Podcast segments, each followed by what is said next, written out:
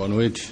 É, eu queria agradecer a Cecília e ao Maurício uh, por acolherem a coleção aqui. É um, é um privilégio grande também para nós, como uma coleção empresarial, privada, poder fazer essa ponte institucional, abrindo de alguma maneira a coleção ao público. Agora, enfim, fizemos a primeira exposição uh, mais abrangente da coleção não toda, mas enfim, com, representando todos os artistas da coleção há dois anos atrás. E agora essa então é a primeira, a primeira exposição que estamos fazendo, já é, explorando alguns núcleos temáticos específicos é, da coleção. Hoje então é, estamos apresentando essa coleção, que, essa exposição que tem como epígrafe essa, essa frase do, do Richard Serra, Drawing is a Verb, um, e divididos então em, em, dois, em dois momentos. Aqui nesse piso e no piso superior desenhos relacionados a vídeo, né, desenhos com vídeo, e no, e no resto do chão desenhos relacionados mais a processo.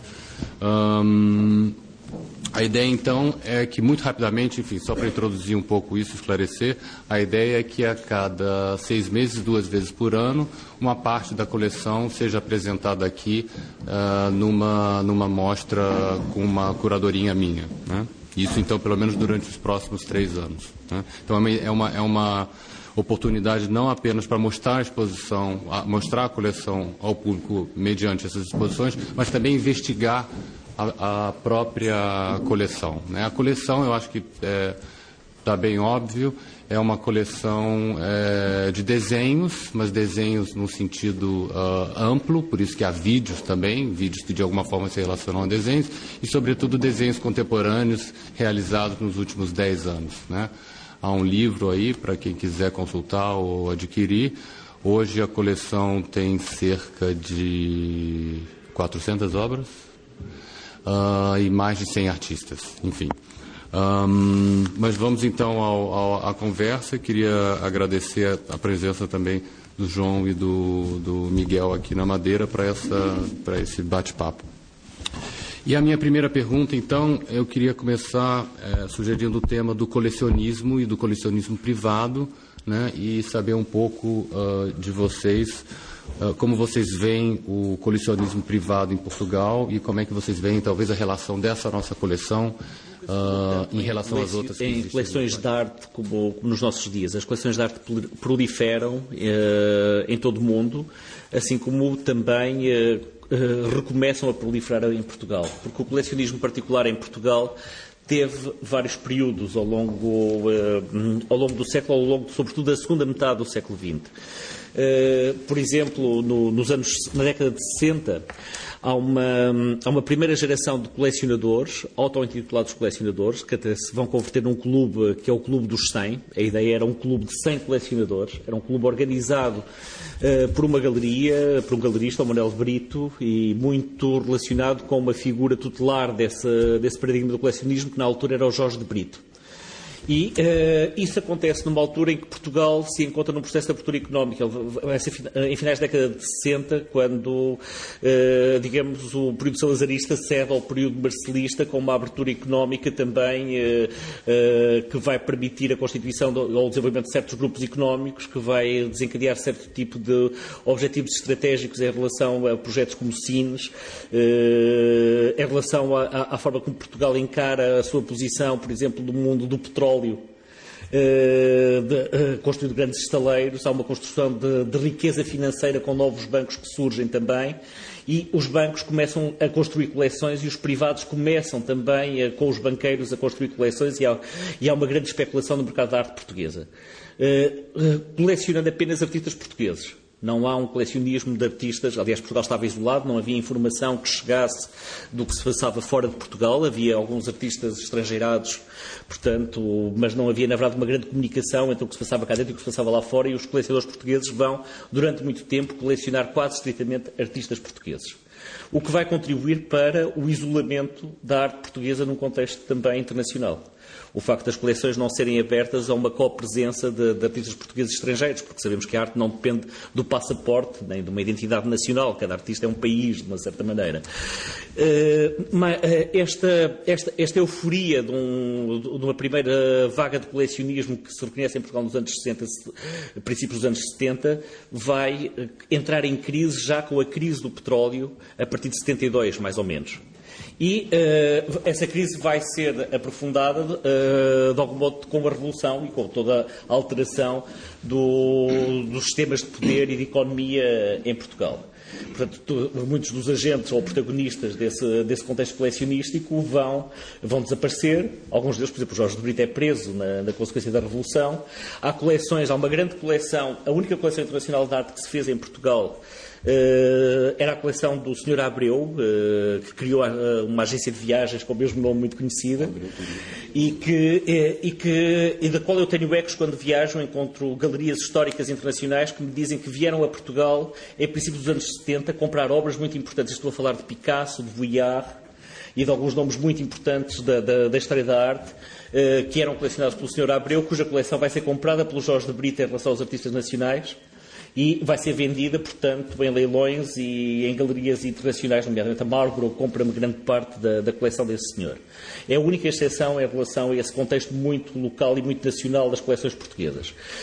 Portanto, na prática, aquilo que se descobre é que não há propriamente coleções a constituírem-se. Há compradores de arte que, no entanto, não constituem aquilo que, ou melhor, não partem daquilo que é fundamental a cada coleção, que é um ponto de vista não há pontos de vista, nem há leituras, nem há objetivos propriamente nas coleções privadas que se constituem. Por outro lado, também não há museus que uh, surjam com programas de referência para o colecionismo em Portugal. Uh, o que é que tinha acontecido em relação à, à, situação institucional ou à situação museológica em Portugal? Uh, tinha surgido a Fundação Gulbenkian. A Fundação Gulbenkian desenvolve um programa de coleção que, com méritos muito particulares, nomeadamente no, no resgatar do primeiro modernismo português. Vai ser a Gulbenkian que vai fazer a grande operação de resgate do silêncio em relação a Amadeu Sousa Cardoso, por exemplo, e que vai colecionar, portanto, o mais possível a obra de Amadeu Sousa Cardoso e com isso contribuir para a sua preservação, para a sua conservação, para o seu conhecimento. Uh, vai colecionar todos, toda uma série de outros uh, artistas modernistas, vai desencadear um sistema de bolsas de arte que vai permitir a artistas portugueses viajarem e sobreviverem também no estrangeiro e saírem, digamos, do contexto português, seguindo aquilo que um dos, um, do, um dos nomes fundamentais da geração modernista dizia sempre, estou a falar da Almada de Greiros, que, que aconselhava todos os jovens artistas a, saiam de, a saírem de Portugal, porque em Portugal não se conseguia trabalhar. Uh, portanto, uh, acontece que a Fundação Gulbenkian, no entanto, tirando essa, essa linha de trabalho histórica com uh, o modernismo português, não tem propriamente um programa de coleção ou um ponto de vista do primeiro tempo. E, e, a sua coleção é sempre também muito afetada pela interação com os programas precisamente de desenvolvimento de bolsas e com a ideia de uma representatividade de, do contexto eh, existente. Eh, era a única coleção institucional de uma certa maneira. O Museu uh, Nacional de Arte Contemporânea, que assim acho que ainda era chamado, o Museu do Chiado, não comprava, não, não, não comprava arte do, do, século XX, por simplesmente. A Gulbenkian é a primeira instituição, na verdade, a, a, comprar arte do século XX. Mas, quanto a mim, sem uma, um ponto de vista claramente uh, identificatório, com exceção de todo esse trabalho valiosíssimo de preservação do, do primeiro modernismo português. Uh, mais tarde, depois, de, de, depois da democracia, não, não se pode dizer que grandes coleções tenham surgido nem ao nível institucional nem ao nível particular num primeiro tempo. Eh, na década de 80, no entanto, num período de euforia económica, que é um período em que Portugal vai entrar na União Europeia, um período em que, de algum modo, se abrem fronteiras várias na sociedade portuguesa, vão, uh, vão surgir também, vai, surgir, vai surgir um, vão surgir novas fortunas, e vão surgir novas galerias e vai se dinamizar um mercado de arte que, na altura, é muito influenciado pelo estrangeiro mais próximo. Estou a falar, nomeadamente, daquele estrangeiro que era representado pela Feira de Arte de Madrid, a Arco eh, que vai ter uma importância muito grande no colecionismo português, eh, que começa a abrir a alguns artistas espanhóis, maioritários no mercado, e começa também a colecionar os artistas portugueses que surgem na década de, de, de 80 muitas vezes com um esquecimento, aliás, eh, um paradigma da década de 80 é o esquecimento de muito do que se passou antes também. na arte portuguesa, nomeadamente em relação a artistas que tinham começado a trabalhar na década de 50, 60, 70. Mas há, na verdade, novos colecionadores que começam a comprar arte portuguesa da década de 80. Não há coleções internacionais a aparecerem em Portugal. Há coleções nacionais. Uh, uh, uh, as raras aberturas são artistas espanhóis que se vão comprar a Arco. Mas quando a Arco surge, quando a Feira de Arte de Madrid surge, normalmente os colecionadores portugueses ou os compradores portugueses vão lá comprar artistas portugueses. Há a figura curiosa do comprador de arte que em Portugal vai uma vez por ano comprar arte e só compra às vezes arte uma vez por ano em Madrid, em Espanha, quando há uma feira de arte. Uh, Madrid, na altura, era também uma abertura de, uh, de muitas portas. Madrid uh, vivia os tempos de Tierno Galvão, vivia os tempos da Movida, vivia uma grande, um grande período de libertação eh, do que tinha sido a ditadura franquista, novos costumes urbanos surgem, novas formas de cultura surgem, há uma celebração da cidade e da comunidade, de algum modo, à qual nós nos juntamos e que de algum modo vamos tentar repetir em microcomunidades que vão surgindo na cultura urbana portuguesa também. É o caso, por exemplo, da Lisboa dos anos 80, onde tal surgem os bares, surgem outras formas de, das pessoas se encontrarem, outras formas de, de, de se encontrarem tertúlias, etc. Surgem galerias de arte muito apostadas para o mercado, na verdade. Uh, e essas galerias de arte vão, uh, vão, sobretudo, inflacionar preços. A arte começa a ser vista, do ponto, para os compradores que surgem na década de 80, sobretudo sob o ponto de vista do investimento, já como tinha sido para essa geração da década de 60, 70.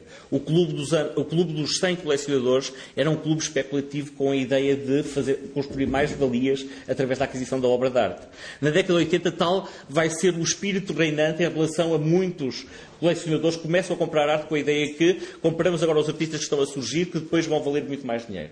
Essa ideia da especulação do valor vai ser, vai, vai ser um princípio de legitimação para uh, aquilo que se poderia chamar colecionismo, mas que não é, na verdade, colecionismo. Não há propriamente grandes coleções privadas a surgir nisso. Há uma ou duas que começam, uh, há uma ou duas coleções particulares, começando na década de 80, que têm continuado com uma regularidade até hoje, mas têm colecionado quase só arte portuguesa também.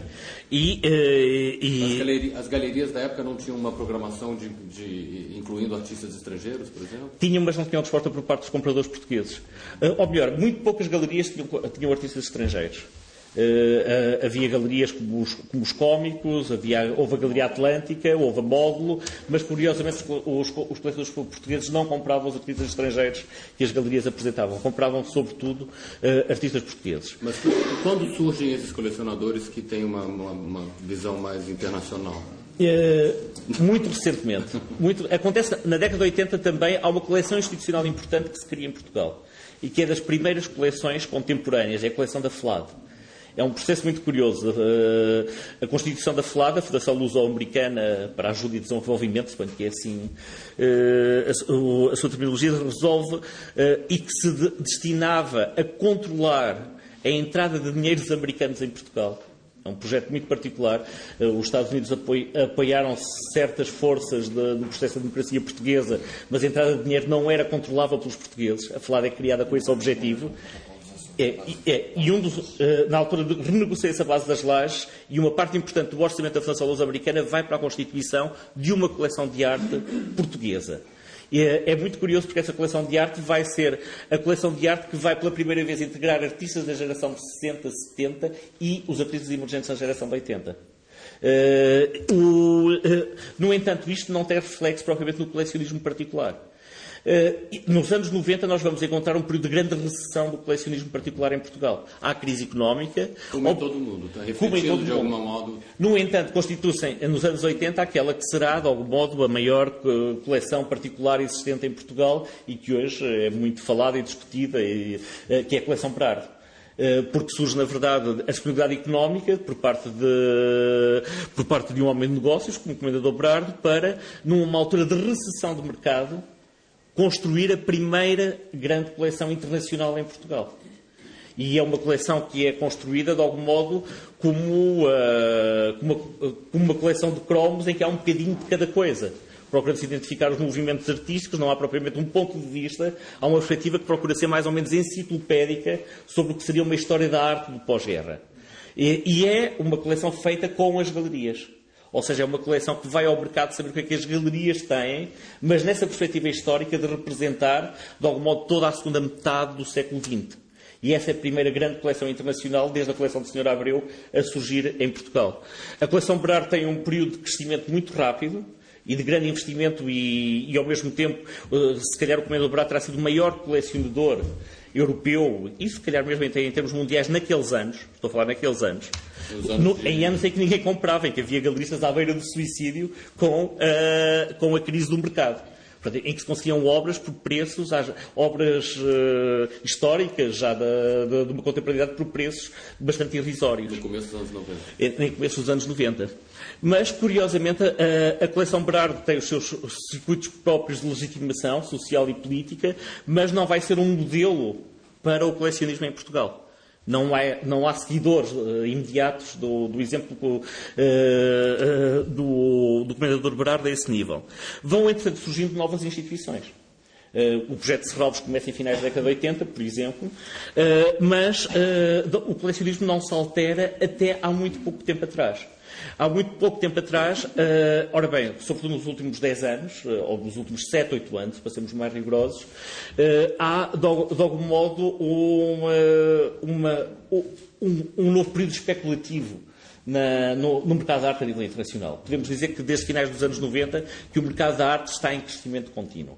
Sem períodos de recessão e de avanço, mas sim em crescimento contínuo, até porque ele se alarga cada vez mais. É o que acontece nestes últimos anos, por exemplo, no mercado internacional da arte, com a entrada dos compradores eh, russos, dos compradores árabes, dos compradores chineses uh, no mercado da arte. Isso faz com que os preços vão subindo até limites impensáveis, uh, com saltos brutais na, no, nos preços das obras, por exemplo, ao longo, deste, ao, ao longo, destes últimos anos. Há obras que eu comprei e negociei para a coleção de Serralves, vamos imaginar, por 40 mil dólares, que são vendidas a 700, 800 mil, num período de seis anos. Dizer, isto também cria várias ilusões em relação ao investimento. Surgem os fundos de investimento em arte como uma força que antes nunca tinham surgido e que muitas vezes se misturam com o colecionismo. Ou seja, nós hoje quando falamos de coleções privadas, estamos a falar de uma realidade muito heterogénea. E em que Portugal começa também a refletir muitas das ambiguidades num contexto internacional. Porque nós temos um mercado de arte extraordinariamente dinâmico e especulativo, mas tal não significa que se estejam a constituir um número suficiente eh, de coleções rigorosas. Muito, eh, encontramos muitas coleções em crescimento acelerado feitas em muito poucos anos a comprarem pura e simplesmente aquilo que o mercado oferece e que se repetem umas às outras. Eh, nós encontramos imensas coleções particulares em que é quase como que quando nós éramos pequenos e colecionávamos cromos de jogadores de futebol. Já tens este jogador, já tens aquele jogador e, e, e às vezes não conta a obra, conta o nome e conta ter, uh, e, e, e, ter uma obra de um determinado tipo, que até é mais, uh, uh, mais conhecida por esse mesmo mercado. Isto representa. Só, só, uma observação: isso é um fenómeno internacional, não se restringe a Portugal também. Não, né? é um fenómeno que começa a apresentar a transformação. Este é um fenómeno, que é, é um fenómeno global. Tipo de algum modo, o mundo da arte globaliza-se e industrializa-se nestes últimos 10 anos. Há cada vez mais profissões, milhares de pessoas a viverem. Quer dizer, o mundo da arte já não é aquela relação entre o artista, o galerista, o crítico de arte, mas há um conjunto de profissões uh, muito grandes nesse mesmo mundo. Há uma, há uma, industrialização e uma globalização. Eu próprio acho que, à semelhança do que aconteceu com o cinema, começamos a ter uh, um contexto em que importa vermos o que é que é uma arte comercial, uma arte feita para o mercado da arte e uma arte de autor. O que, não, o, o que não implica para mim critérios de valoração. Da mesma forma que no cinema há bom cinema comercial e há mau cinema de autor, também a mesma coisa pode acontecer claro. em relação à obra de arte. E tudo. E, né? exatamente. Mas uh, cria-se uma grande confusão entre o que é uma coleção e o que é que é um projeto financeiro, por exemplo. No, nos nossos tempos. E uh, acontece que em Portugal também começam a surgir, uh, de algum modo, coleções que se abrem à arte contemporânea internacional, colecionando também artistas portugueses, começam a surgir novas galerias e podemos dizer que nos últimos 5, 6 anos Portugal uh, apresenta vários sintomas, a uma escala muito mais reduzida, em que, por exemplo, os preços da obra de arte dos artistas portugueses não crescem na mesma proporção que, que crescem os preços dos, dos, artistas estrangeiros, mas há, sem dúvida, muito mais gente a comprar arte. Uh, eu continuo a falar no, normalmente de compradores de arte e não tanto de colecionadores de arte. Eh, mas há alguns programas ambiciosos de coleções em curso, sem dúvida.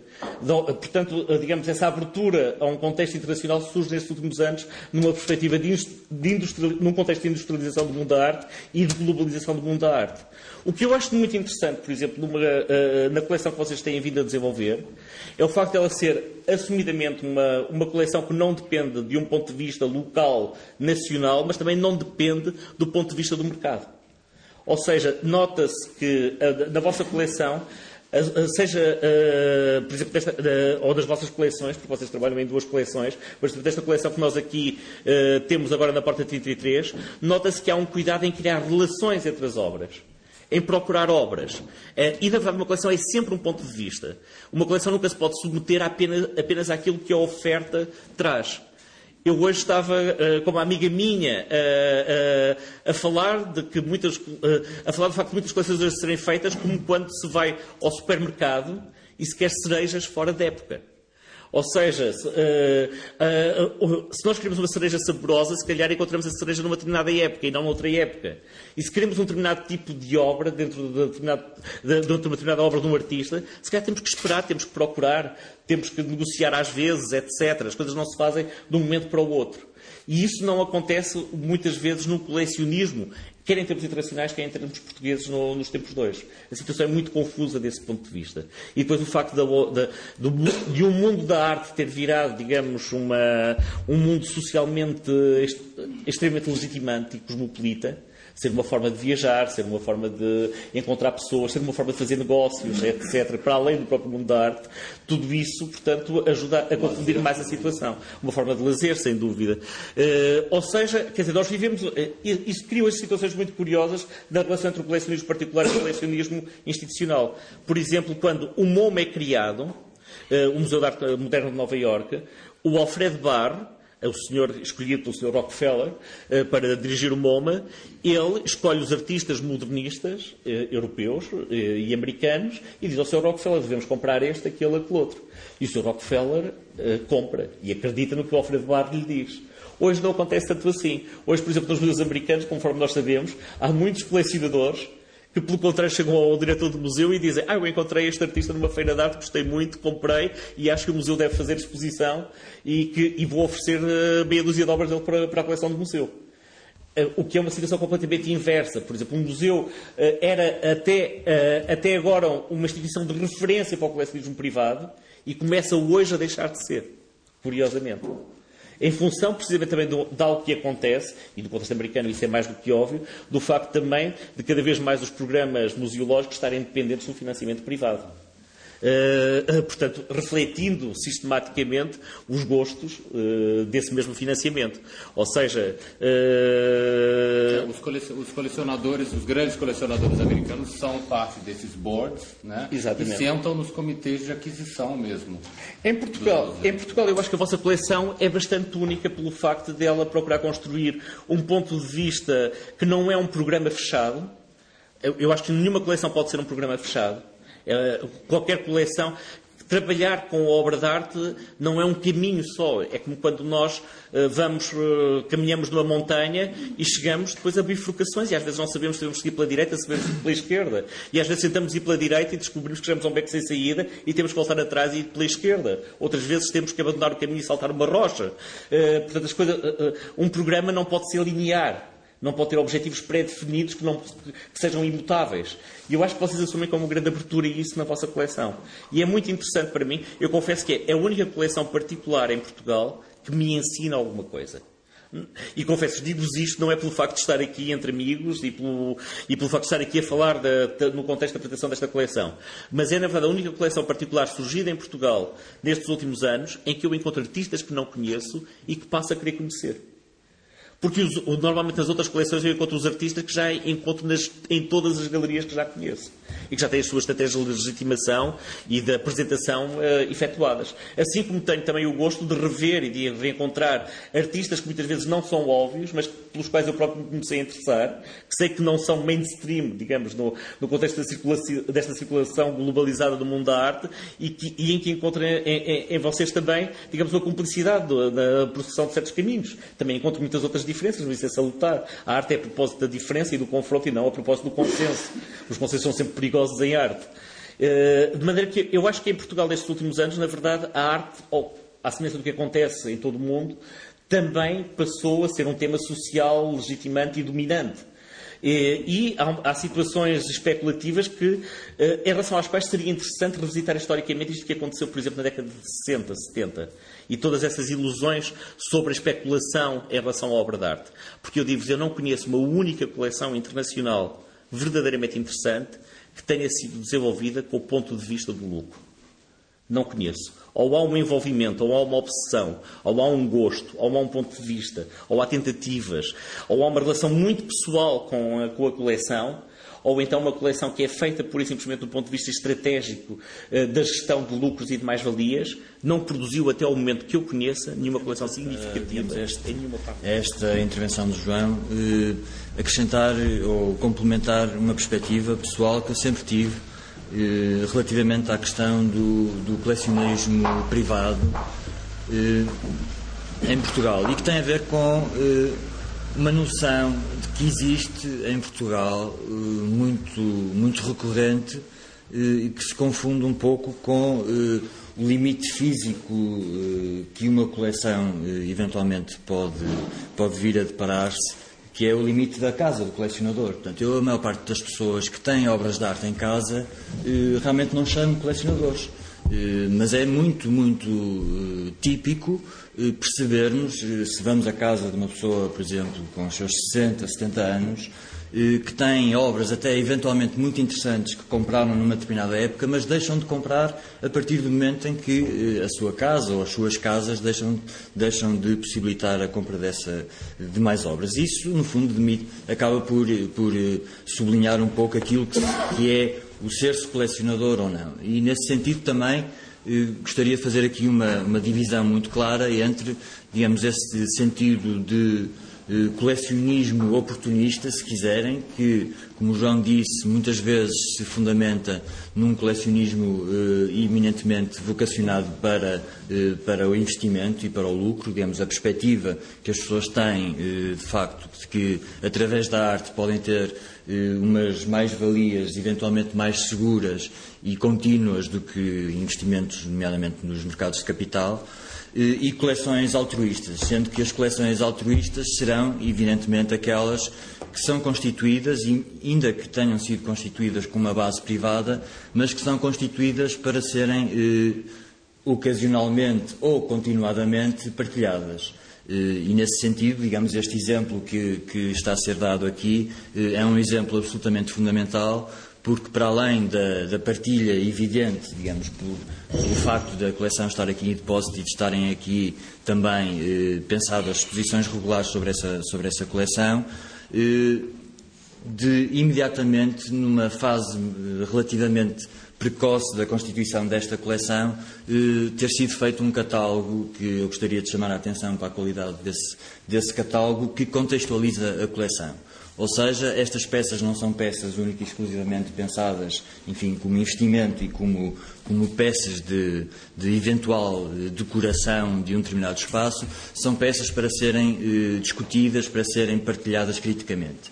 E foi isso, essencialmente, que faltou em todo o colecionismo privado em Portugal. Ou seja, não havia massa crítica suficiente em Portugal, quer ao nível institucional, como o João disse, quer ao nível da própria crítica da arte, quer ao nível eh, dos próprios, da própria rede de colecionadores, não havia uma massa crítica suficiente que levasse a uma perspectiva do colecionador como uma espécie de, de, de, mecenas que privilegiasse, eventualmente, a relação direta até com os próprios artistas. Quer dizer, a maior parte destas coleções privadas que vêm dos anos 60, 70 e que continuaram, eh, continuaram pelas décadas seguintes, são coleções feitas à margem de qualquer tipo de relação com os artistas, que é uma coisa praticamente impensável. Eh, digamos, não há, eh, não há grandes colecionadores em Portugal que eh, consigam manter, digamos, uma, uma tertúlia ativa com os artistas que eles próprios privilegiam na sua, na sua, nas suas coleções. E isso é algo que está neste momento, de facto, a mudar um pouco. Apesar de tudo, eu acho, eu acho que quando nós falamos, quando nós falamos digamos, da, da, do, do, panorama do colecionismo privado em, em Portugal, eh, há um indicador que nos diz claramente do quão eh, eh, incipiente esse colecionismo é, que são os leilões. Se nós pensarmos nos leilões de arte moderna e contemporânea em Portugal, nós percebemos duas coisas. Primeiro, que o gosto dominante ainda é um gosto eh, que privilegia eh, todo aquele período do final do século XIX e início do século XX. Portanto, a tradição naturalista que tem um peso ainda brutal eh, nível, ao nível do, do, do, mercado da arte moderna e contemporânea em Portugal, algo que, que é completamente dispar, digamos, da realidade do contexto internacional. E a segunda coisa, que é um dado absolutamente curioso, é a ignorância brutal relativamente à arte contemporânea. Então o que é que acontece? Nós vamos hoje em dia ver catálogos de, de, de, eh, de arte, quando aparece arte contemporânea, vemos eh, que vão peças a, a leilão de artistas vivos e que têm, digamos, se for preciso, até têm exposições na galeria ao lado, em que aparecem peças com uh, a 10% do valor de mercado, que é completamente assassino para a credibilidade do próprio mercado. Ou seja, há, há, há recentemente, por exemplo, apareceram peças do Álvaro Lapa em leilões eh, a 20, 30% do valor de mercado do Álvaro Lapa. Portanto, isto descredibiliza completamente o sistema das artes em Portugal. Mas diz um pouco desta negligência relativamente à arte contemporânea e alguma preferência eh, óbvia, que se, que se entende eh, sociologicamente, por, por, digamos, por um tardo naturalismo e, um, e, uns resquícios de modernidade portuguesa no, no, no início do século XX. E, portanto, toda, toda este, todo este arrastamento de uma modernidade que parecia que nunca chegava no século XX tem uma absoluta influência eh, no nosso contexto. Quer dizer, se nós pensarmos que de facto o primeiro museu, eh, verdadeiramente, o primeiro museu de arte contemporânea que no fundo é, no século XX em Portugal é o Museu de Serralves, foi criado em 1999, portanto no último ano do século é que se criou verdadeiramente o Museu de Arte Contemporânea, eh, percebemos o atraso estrutural eh, que o país, eh, de que o país sofre ao nível da, da, da, modernidade histórica. E é por isso também que eu acho, e falando um pouco, repegando um pouco a ideia da, da ideia da coleção Berardo, eu acho que a coleção Berardo, neste momento, tem um peso simbólico no nosso contexto, exatamente porque tem a ver com esta tentativa sempre, sempre eh, perseguida em Portugal de recuperar o tempo perdido. É? Portanto, achou-se que nós perdemos o século XX e vamos resgatá-lo através de uma, de uma, coleção que tenta, como o João disse bem, de uma forma, apesar de tudo, bastante, eh, enfim, epigráfica, eh, que tenta recuperar essa memória do século XX. Portanto, em Portugal estamos sempre a tentar recuperar aquilo que não conseguimos fazer num passado recente, em vez de, muitas vezes, eh, tentarmos construir o presente para ter no futuro uma, uma perspectiva que nos desobrigue de recuperar o, o tempo perdido.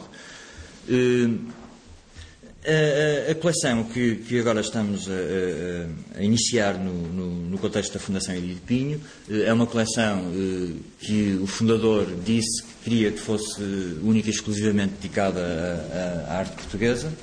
Eh, enfim, é um princípio que, que, aceito, que aceito de bom grado, no, também no sentido em que achamos que podemos ter uma posição eh, importante nesse, nesse contexto e que supostamente seria uma coleção feita a partir do ano 2000, eh, que é, digamos, simbolicamente o ano da fundação da própria, da própria instituição. Foi constituído um Conselho das Artes, no, no, qual eu estou presente, está também presente o escultor Alberto Carneiro e, um, e o Sr. Alcino Cardoso, enfim, que não é uma pessoa muito ligada ao meio das artes, mas é um Conselho simpático, exatamente porque eh, trabalhar com Alberto, nomeadamente, eh, permite confrontar-me, digamos, com, com uma, uma opinião de alguém que tem uma perspectiva, de facto, relativamente diferente eh, da minha em muitas circunstâncias e isso, digamos, obriga a uma, uma dialética argumentativa que eu acho que beneficia a coleção. Nós dizemos que não, que não, digamos, não temos essa urgência que hoje também é muito palpável, muito palpável em muitas coleções de trabalhar única e exclusivamente com, digamos, com a última novidade dos jovens artistas, que é uma coisa que acontece muito eh, e que acaba por ser muito prejudicial para, para eh, nomeadamente para artistas que têm 30 e 40 anos de trabalhos e que estão ativos e, e que continuam a trabalhar com, com, eh, com qualidade e, e, portanto, tentamos ter esse, essa intervenção mas acima de tudo aquilo que nós eh, estamos a tentar eh, criar em termos diferenciadores relativamente a outras coleções e, e, e porque tenho que dizer isto eh, com alguma frontalidade, há uma, uma margem financeira interessante que foi dada pelo fundador, que são é, um milhão de euros para intervir no contexto da arte portuguesa, é muito dinheiro, é preciso dizer, quer dizer, nós não conseguimos no primeiro, nos primeiros oito meses nem, nem metade conseguimos conseguimos, entre aspas, gastar, não quisemos gastar, eh, porque, exatamente como o João dizia, temos de ter uma consciência minimamente eh, pragmática e, e, crítica relativamente à nossa intervenção eh, e não ir, não ir para a frente, digamos, comprar por comprar. Mas eu dizia, a, a intervenção, já que há essa liquidez, digamos, e essa, essa facilidade de verba, eh, a nossa intervenção quer passar muito por um apoio eh, específico aos artistas, ou seja, apoiar projetos eh, que os artistas queiram realizar e que, digamos, não têm, não têm capacidade financeira para o concretizar e, eventualmente, nesse contexto, também negociar com os próprios autores depois a constituição, digamos, de, de, de possibilidades de incremento do acervo através de, de obras que são, que são que são doadas, ou, ou, enfim, no fundo é uma troca, digamos. Eu posso dar um exemplo. É a arte, arte uh, portuguesa dos últimos 10 anos. E esse é o enfoque principal, embora já tenhamos ido, digamos, eh, mais atrás, criando algumas situações uh, com artistas referenciais que nos pareceram importantes. Eu, eu, eu, dava só um exemplo, por exemplo, de, uma, de, uma, de, um, de um caso em que este tipo de, de ação, que é uma, uma ação, como digo, diferenciadora e enquanto entidade privada podemos fazer mais facilmente, digamos, do que uma entidade pública, mas uh, um artista uma vez veio ter comigo e mostrou-me um projeto, uma exposição que queria fazer numa estrutura que é o Solar, uh, eles chamam Galeria de Arte Cinemática em, em, Vila de Conde, que é uma estrutura associada ao Festival de Curtas-Metragens de Vila de Conde. E ele mostrou-me um projeto muito interessante que eram fotografias em caixa de luz, que, como sabes, são, são sempre um, é um processo muito caro de, de, de produzir. E queria produzir aquilo em Madrid, portanto tinha um custo relativamente elevado e a própria instituição que ia fazer essa exposição não tinha dinheiro uh, também para, para produzir essas peças. Então o que nós fizemos foi produzimos as peças e negociamos com o artista pelo valor da, da, da produção, ele achava as peças que achasse que correspondentes a esse, a esse valor. E, no fundo, isto criou uma situação em que nós ficamos contentes, obviamente, porque, no fundo, temos uma, uma espécie de, de primeira escolha sobre, sobre essas peças e, e, e acompanhamos todo o processo de, de, da produção. A instituição, que não tinha dinheiro para fazer aquela exposição, também ficou, também ficou contente porque fez uma, uma belíssima exposição sem gastar dinheiro de produção e o artista também acabou por produzir num contexto em que não, de outra maneira não, não, teria, não teria dinheiro para o fazer. Estamos agora a iniciar também um projeto que tem a ver com, com livros de artista e que negociamos exatamente nesses, nesses mesmos moldes. Ou seja, um artista vem ter connosco, diz eu gostaria de fazer um livro de artista, custa 20 mil euros, 30 mil euros, nós adiantamos, adiantamos o, o, o, dinheiro para a produção, né, se for aprovado, digamos, em, conselho, em sede do Conselho das Artes, adiantamos o dinheiro de produção e o artista faz o livro, a edição é como se fosse dele, embora sejamos nós a, a pagar aos, aos, fornecedores e depois deixa a obra que, que ache, digamos, enfim, como são processos de acompanhamento também muito pessoalizado, são sempre processos negociais bastante, bastante fáceis, quer dizer, porque não, não, não precisa de grandes intermediações. E eu acho que é muito importante exatamente para, para, para criar algumas condições, aproveitar as condições, digamos, de liquidez da própria, da própria Fundação, para criar condições que, no contexto internacional, são muito vulgares é? e muito, muito uh, promovidas pelas próprias galerias, mas cá em Portugal as galerias eh, negligenciam completamente porque fazem, digamos, na, na, sua maior parte fazem o trabalho de casa, normal, quer dizer, mas, mas para a promoção dos artistas têm muita dificuldade em termos financeiros de ter uma atividade que seja um bocadinho mais, que implique, digamos, um investimento. É? E nesse contexto acho que a coleção pode vir a ter. Um pode vir pouco sobre um o desenho e, enfim, sugerir duas, duas questões ou duas, dois tópicos. Uh, primeiro, até fazendo um, um, um, jogo de palavras, qual é o papel do desenho hoje? Né? Qual é o estatuto do desenho? Enfim, fala-se de um certo renascimento do desenho. E também, por outro lado, a questão do não necessariamente remetendo a obras específicas da coleção, mas enfim, a essa, a essa epígrafe do Drawing is a Verb, que é um, que como eu disse, é uma frase do Richard Serra dos anos 70, que está muito associada a essa questão do desenho uh, como processo, ou do desenho revelando o processo através do qual ele foi feito. A ideia, inclusive, só um, um pequeno parênteses, a ideia de começar esse programa de exposições da coleção com esse tipo, com, com, com, esse, eh, com essa epígrafe, digamos assim, ela se opõe de algum modo à, à tese da Laura Hauptmann, que é uma que foi curadora do, do departamento de desenhos do MoMA de Nova York, organizou uma exposição há alguns anos uh, que foi muito importante, Drawing Now, uh, Eight Propositions, uh, que era justamente sobre o desenho contemporâneo, onde ela argumentava uh, justamente uh, contra essa ideia do desenho como processo, que era uma ideia que ela, segundo ela, era uma, uma ideia dos anos 70, e ela via hoje o desenho mais como ilustração, como representação, como, como uh, uh, forma de representar uh, determinados elementos psicológicos ou paisagens, etc. Né? Ou seja, tirando do, do, do do desenho essa, esse aspecto processual. Para ela, desenho não era mais um verbo, e sim um, um drawing is a noun, ela dizia. Né? Essa era até a tese dela, né? como substantivo de fato. Então, eu queria propor um pouco essas duas entradas de discussão. A, uh, a questão dos géneros não é para nós uma questão dinâmica ou seja, não, eh, a, não, eh, a não ser em termos de conservação e de áreas de conservação e de, para, para a guardaria das obras de arte da coleção, onde há necessidades específicas para determinado tipo de suportes, eh, digamos a fotografia, e dentro da fotografia, por exemplo, negativos, tem condições específicas de conservação, o próprio, a película e filme, ou, ou o vídeo, ou mesmo o DVD, há algumas condições específicas, o DVD ainda são hoje a discutir quais são elas. O, o desenho, sem sem dúvida, sendo feito normalmente sob papel, uh, reunindo certo tipo de condições específicas de conservação uh, diferentes daquelas que existem com a pintura acrílico, por exemplo, etc, etc. Mas, independentemente dessas questões de conservação e de guardaria, o desenho não. Uh, nós não organizamos a nossa coleção de acordo com géneros. Ou seja, nós podemos comprar eh, de um artista de desenhos ou outro tipo de obras, dependendo, eh, digamos, da nossa relação com essas mesmas obras. Há casos em que achamos que o, que o desenho é extremamente valioso na obra de um artista e compramos-lo por isso, mas, mas não procuramos, não seguimos, por exemplo, o princípio tradicional dos museus da organização do gabinete de desenhos. O MoMA tem isso, muitos, o, o Boburg tem isso, por exemplo.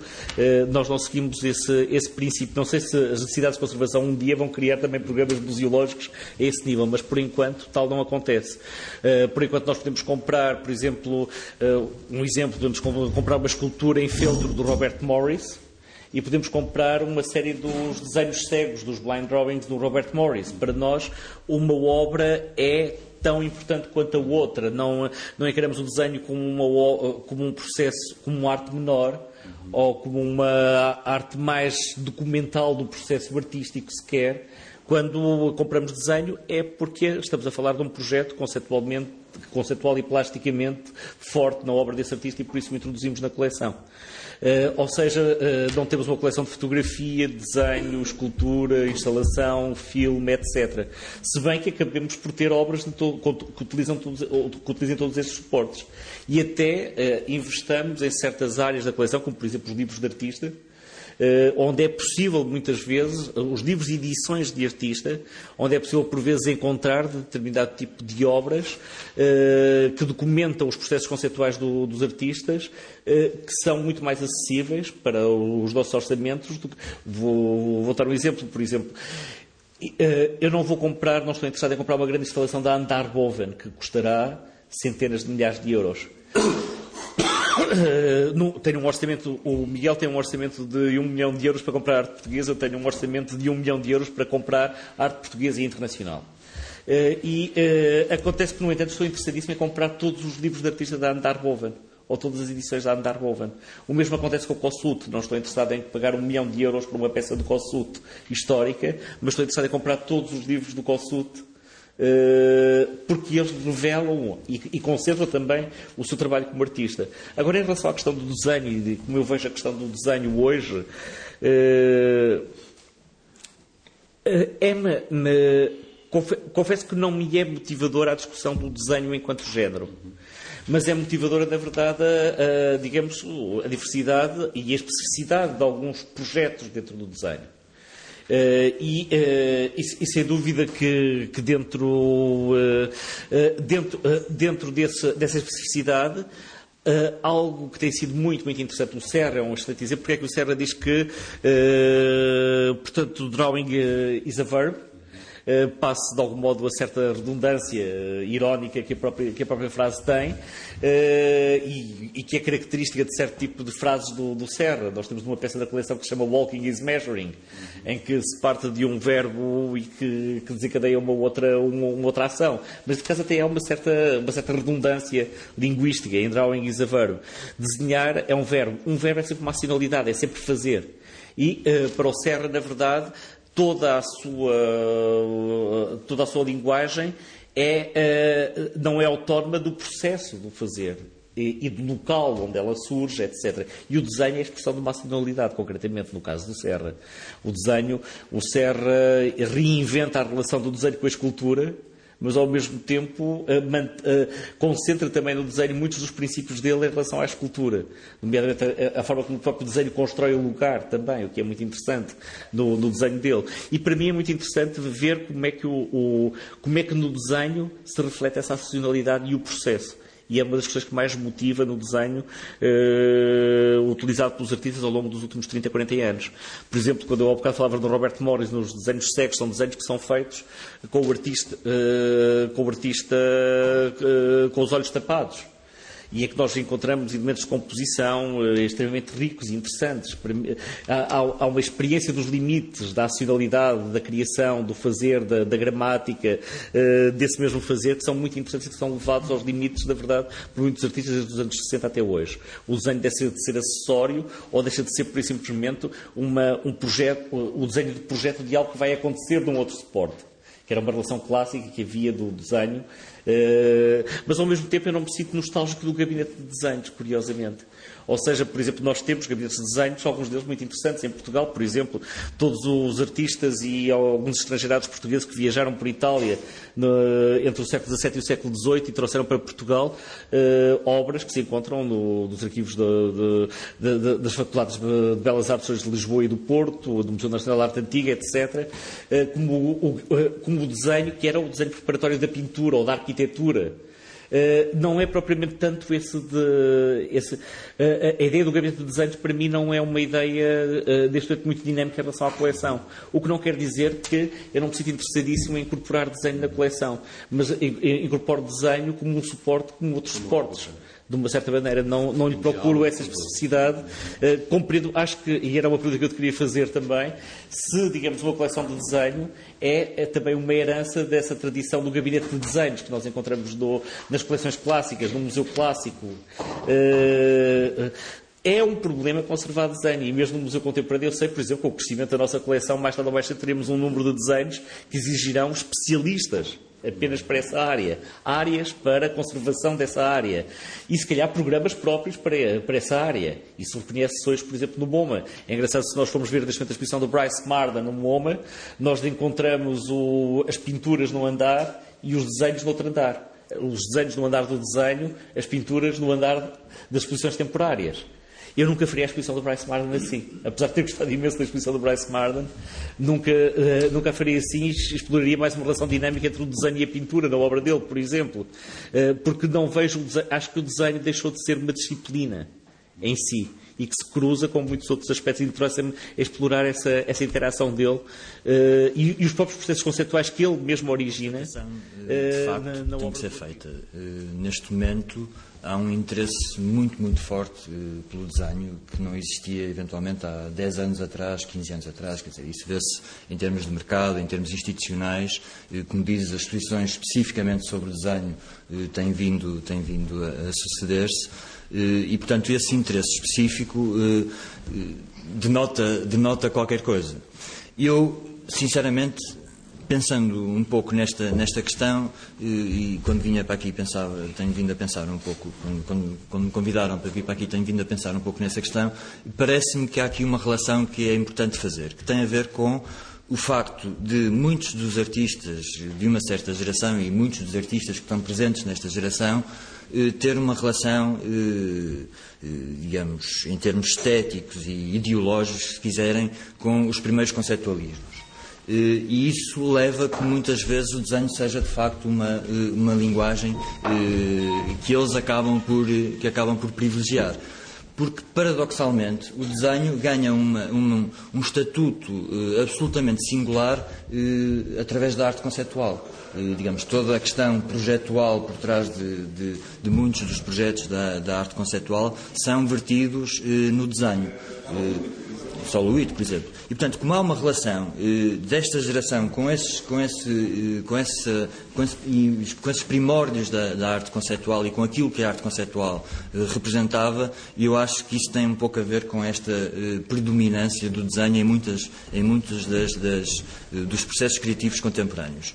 Tal como, diga-se, a passagem do, do digamos, do, do, paradigma absoluto em termos de, de difusão estética do, do, do expressionismo abstrato eh, para eh, linguagens da arte pop, por exemplo, se faz iconicamente com o, o erased de Kooning drawing, não é? Portanto, com um gesto de um artista que, que vai apagar uma, um desenho do, do digamos, do, de um ícone da, da, da arte do, do, do, expressionismo abstrato da altura. Portanto, esta ligação que no fundo, eh, que no fundo é feita com de Jasper Jones, com Rauschenberg, por exemplo, de uma ligação que é feita também com o primeiro, digamos, artista conceitual, com o Duchamp, que para eles é absolutamente referencial, acaba por criar, digamos, estas pontes que eu acho que têm muita, muita importância. Exatamente porque, se nós formos a ver em termos eh, contextuais e conjunturais,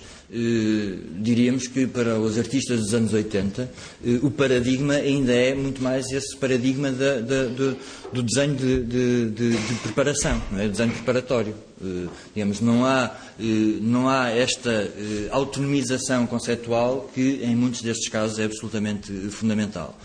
E é curioso também que muitos dos artistas que vocês têm presentes nesta, nesta, nesta coleção são artistas que trabalham em meios absolutamente dispares e muitas vezes até são, eh, digamos, artistas digamos, no, no meio das artes visuais global, mais conhecidos, se calhar, por intervenções ao nível da instalação ou ao nível do vídeo, etc mas quando eh, produzem desenho, não o produzem em termos do, do, chamado desenho preparatório. É uma assunção de uma linguagem que é complementar, como o vídeo, como eh, a intervenção efêmera, eh, que também eh, que é um conceito também eh, fundamental para definirmos eh, estas questões, ou muitas das questões associadas a estes desenhos. Digamos, há uma certa se quiserem, uma certa efemeridade do gesto e uma certa efemeridade do conceito que é muito facilmente traduzível no desenho e não tanto, digamos, nos meios mais tradicionais, como sejam a pintura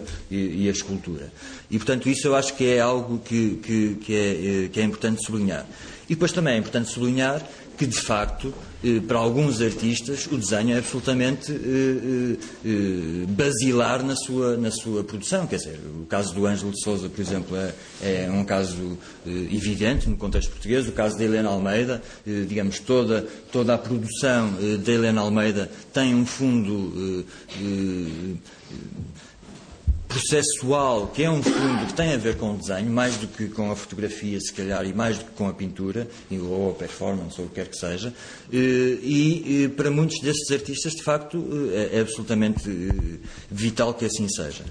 Por outro lado, eu gostaria também de constatar outro facto, é que é um facto, quer analisemos isso positivo ou julguemos isso positivo ou negativamente, mas de facto é um, é um, é um facto este, este acréscimo de narratividade na arte contemporânea em termos gerais. Quer dizer, é, é, é algo que eh, ciclicamente também poderá ser analisado se aconteceu mais, se aconteceu menos, mas de facto hoje muitos dos projetos eh, ao nível, inclusivamente, das novas, ou supostas novas eh, linguagens, eh, vivem, eh, sugam eh, energias de outras linguagens, como seja o cinema, que é obviamente uma, uma forma artística narrativa.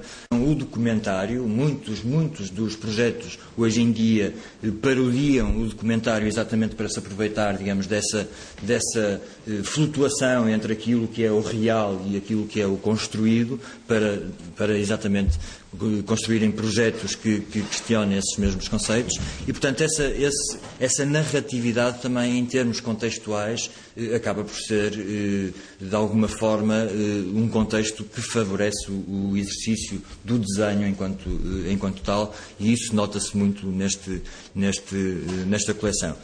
Eh, que, apesar de tudo, tem esse enorme mérito, para além de, de ter, digamos, essa essa figura que é uma figura, eu diria, sempre desejada, tão, tão desejada que é de ter uma, uma pessoa que, que, que, que acaba por permitir que especialistas tenham uma intervenção na constituição de uma coleção.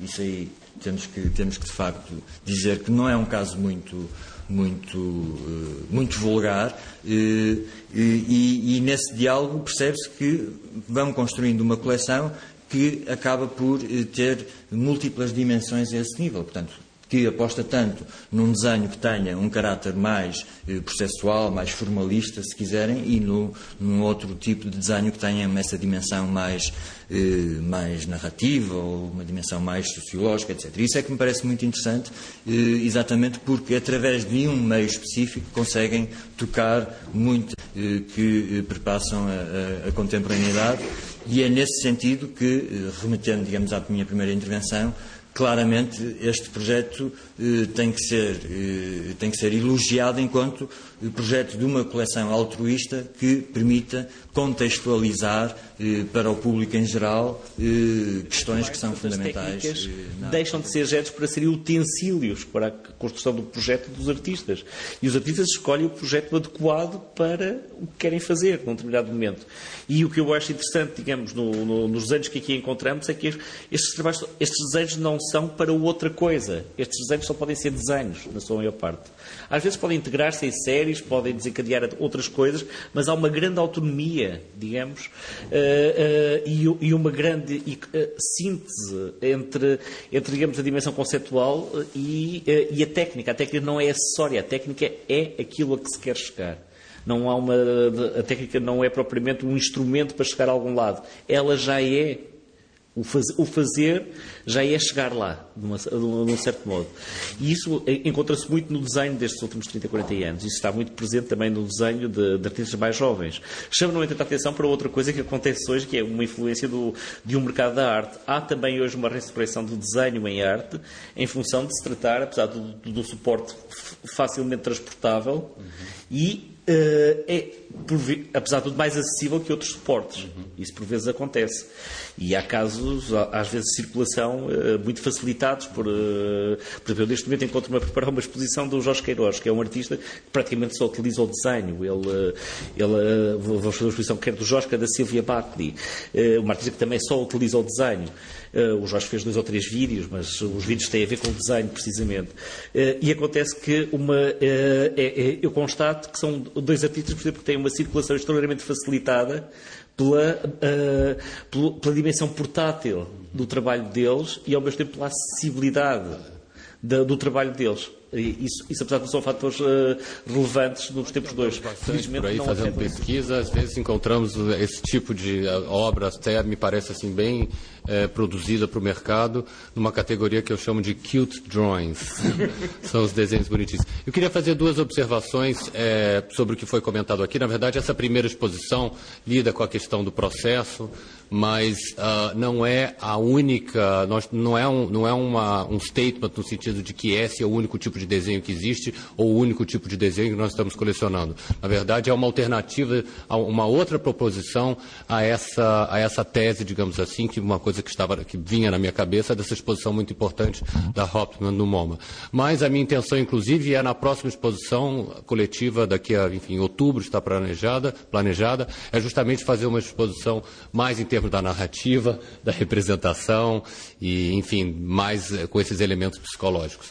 Uh, uma outra observação também é que uh, nós temos alguns desenhos de projetos, sim, uh, mas são muito poucos na coleção. E eu queria terminar, na verdade, uh, perguntando se talvez há alguma sugestão para a coleção que vocês queiram dar. Ora bem, eu sugiro que vocês me continuem a surpreender. Ah, tá muito obrigado, então. E, ainda antes de nós nos encontrarmos aqui, eu falei de uma artista com quem estou a trabalhar, que tu, que tu por exemplo, conheces mesmo, que para mim é importante, mas, mas a principal sugestão é que continuem a encontrar na vossa coleção motivos de, de surpresa e de, e de fascínio que levem eu a, também a outras formas Justamente, de, de julgo eu, aquilo que, que, não tem nome, não é? Aquilo, o, o, o desenho não é o seu próprio nome, quer dizer, a pintura designa um, designa um género, não é? Designa uma coisa palpável.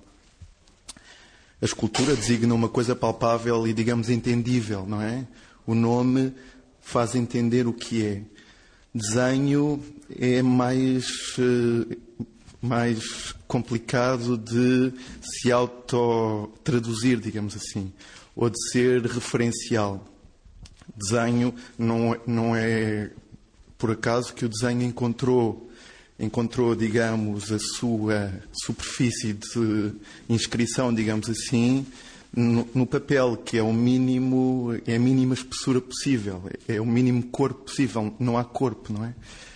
É porque o desenho é algo de facto muito interior e muito anterior à verbalização. Portanto, o desenho tem muito que ver com uma linguagem pré-verbal e estabelece enquanto linguagem, não é?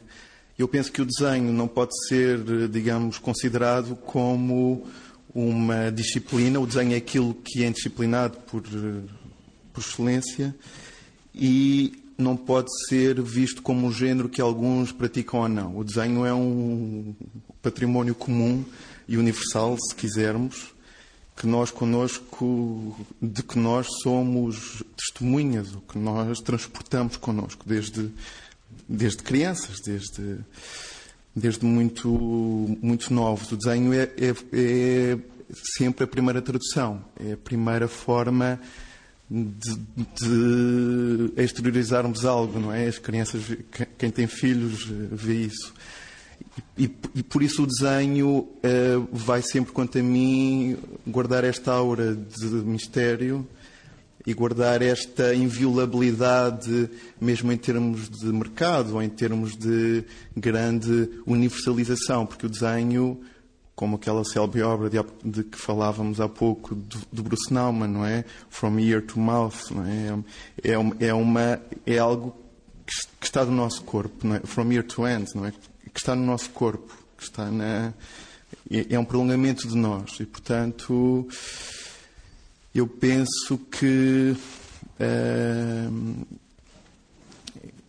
que esse ressurgimento de que falavam, isto era só uma pequena nota, o ressurgimento de que falavam é, é algo que não aprisiona o desenho a uma, a uma atualidade, porque, como disseste bem, Miguel, uh, e eu acrescentarei esses dois nomes a Lourdes Castro, que está aqui connosco, o desenho é a base, é, é uma, é uma espécie de, de um, esqueleto, não é? O esqueleto, como dizia um amigo nosso que desenha, é o primeiro desenho, é o nosso desenho, é o que nos constitui. Portanto, há uma espécie de intrincamento entre o corpo e o cérebro que não tem, que não tem fim nem começo.